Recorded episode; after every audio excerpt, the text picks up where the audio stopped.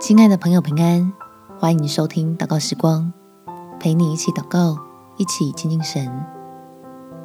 相信神有美意，就立于不败之地。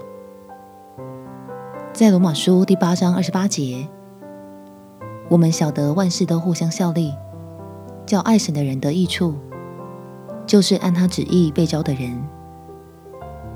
一时的困难与挫折，反而能遇见奇妙的恩典，因为结局本来就属于神。我们只要信靠，并且尽力跟随。我们起来祷告。天父，谢谢你让我能够相信你是爱我的，是我的力量和帮助，让我可以把困难当作机会，而不是阻碍，是要我得益处挑战。我相信你已经预备够用的恩典，我也看见困难当中有隐藏的祝福。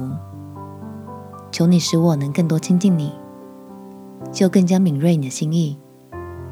愿意敞开自己的不足，大方让你修剪该修剪的地方，可以成长的部分就努力进步，付上代价投资自己，好结出丰盛的成果。